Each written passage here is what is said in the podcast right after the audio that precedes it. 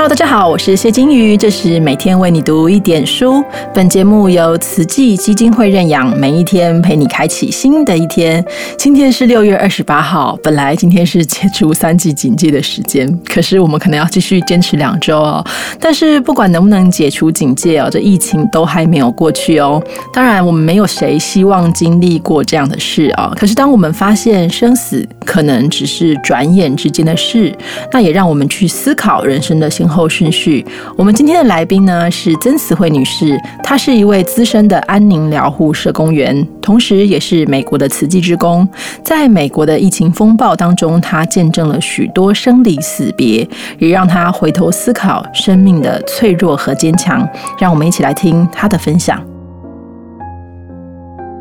大家好，我是曾慈慧。今天要来和大家分享去年疫情发生，我人在美国时所遇见的一些人与事。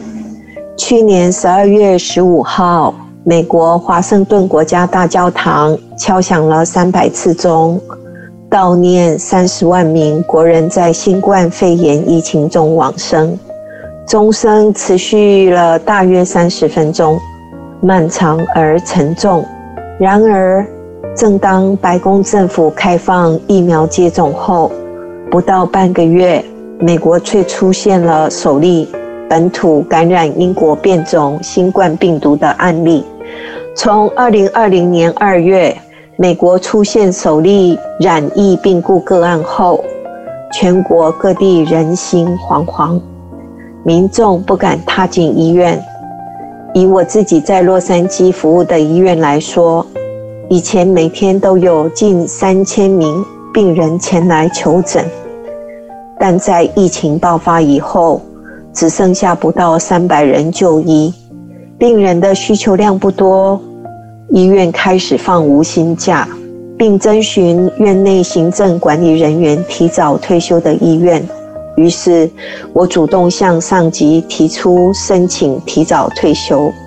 退休后的生活对我来讲，是很大的调整。我一直在想自己到底能做什么。先前在医院负责对外沟通联系，除了病患和家属，偶尔也会和其他医疗院所及养护中心交流。很幸运的，在正式退休前，我刚好有机会协助一间非营利安宁疗护机构解决问题。对方在得知我常年在医院服务，且即将告别岗位后，他们发出面试邀约，于是我展开了社工生涯。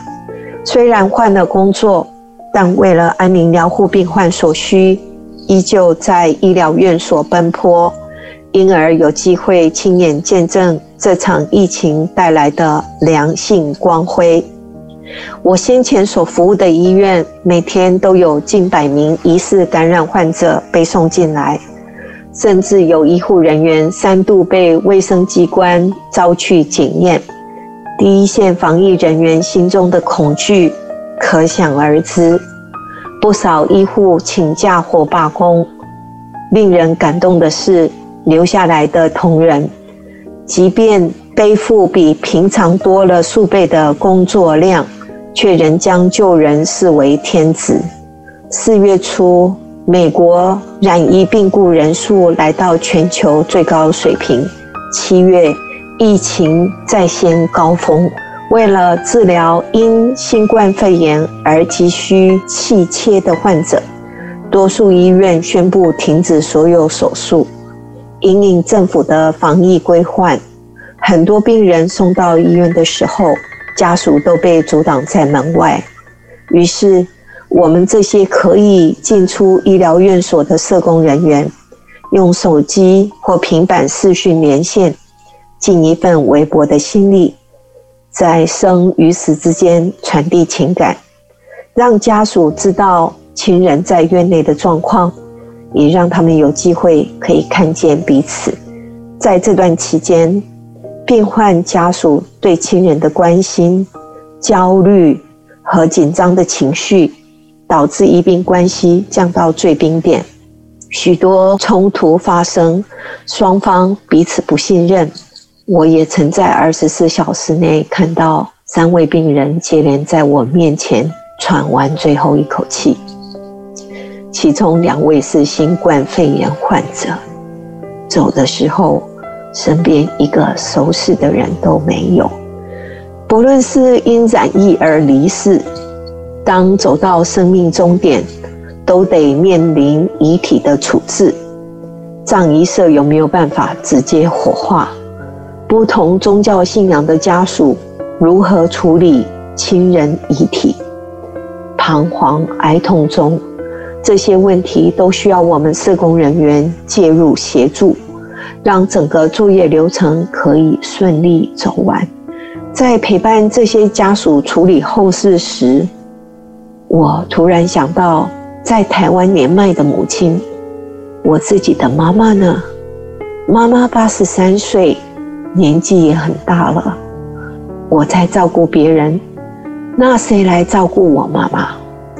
这也是为什么二零二零年十一月，我请了四十天假返台，即使得隔离十四天。也很坚决要回到家乡，因为我真的看到太多死亡了。人生究竟是明天先到，还是无常先到？谁都不知道。人往往只有在面临无常时，才会更加珍惜自己所拥有的。返台的这段期间，除了和母亲团聚，也回花莲与正言上人面报慈济联合国工作小组会晤。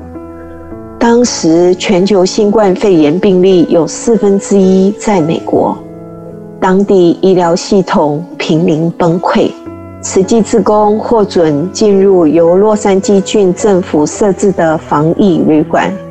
实际参与患者照顾及机构启动机制。十二月底，我回到美国洛杉矶，面对崩溃的疫情，人口近一千万的洛杉矶郡医疗系统在十二月下旬几近瘫痪，加护病房全满，救护车大排长龙进不了急诊处，医院太平间无法再容纳遗体。政府出动国民兵协助处理。此时此刻，非常需要在社区稳定居民的心。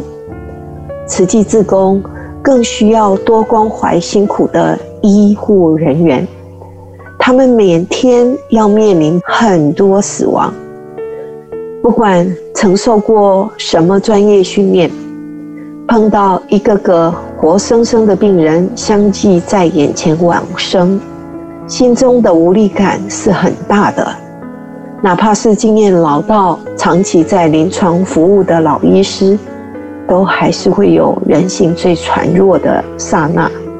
所以，当务之急是防疫人员的心灵辅导。慈济美国总会现在每个月都会为社区医护举办一场温馨茶会，在医疗院所、社福中心，服务人员共聚一堂，分享彼此面临的处境，讨论可行的处理方式。除了提供一个交流平台，交换讯息，也建立相互辅助的机制。自工会准备水果李兰、五谷粉或巧克力，让他们带回家，希望他们知道自己的辛苦有人重视，而自己的付出大家也都有看到。谁也没有想过新冠肺炎疫情会发生。当每个努力坚守职责的防疫人员都能感受到有人关心自己时，才会有力气走得更长久。新冠肺炎给人类敲响了一记警钟，往后还会有很多的考验。希望当那一天再度来临时，大家都能做好准备，以应对无法处理的巨变，让危机也能是发挥人性光辉的转机。感谢大家的聆听。祝福大家平安吉祥，阿弥陀佛。谢谢曾师姐的分享。那去年在美国发生的这些事情呢，前阵子在台湾也开始上演哦。我们从新闻上读到，从亲友和网友的分享中知道了很多突如其来的事哦，也让我们去思考生命当中的人事物的优先顺序。我们花了这么多力气在意的、追求的，真的这么重要吗？这次的疫情呢，也让我想到我今年初在这个故宫博物院看展的时候看到的一座沙坛城。这是藏传佛教当中的一种仪式，有很多位喇嘛一起诵经，一边用彩砂来作画。制作的僧侣呢，必须专心无二，真的是一种了不起的艺术形态。但是最后，这个沙坛城在仪式结束之后，就会被扫除，送入河流之中。所以，当我们看着那座色彩鲜艳的沙坛城时，也会感受到一种。无常的感慨。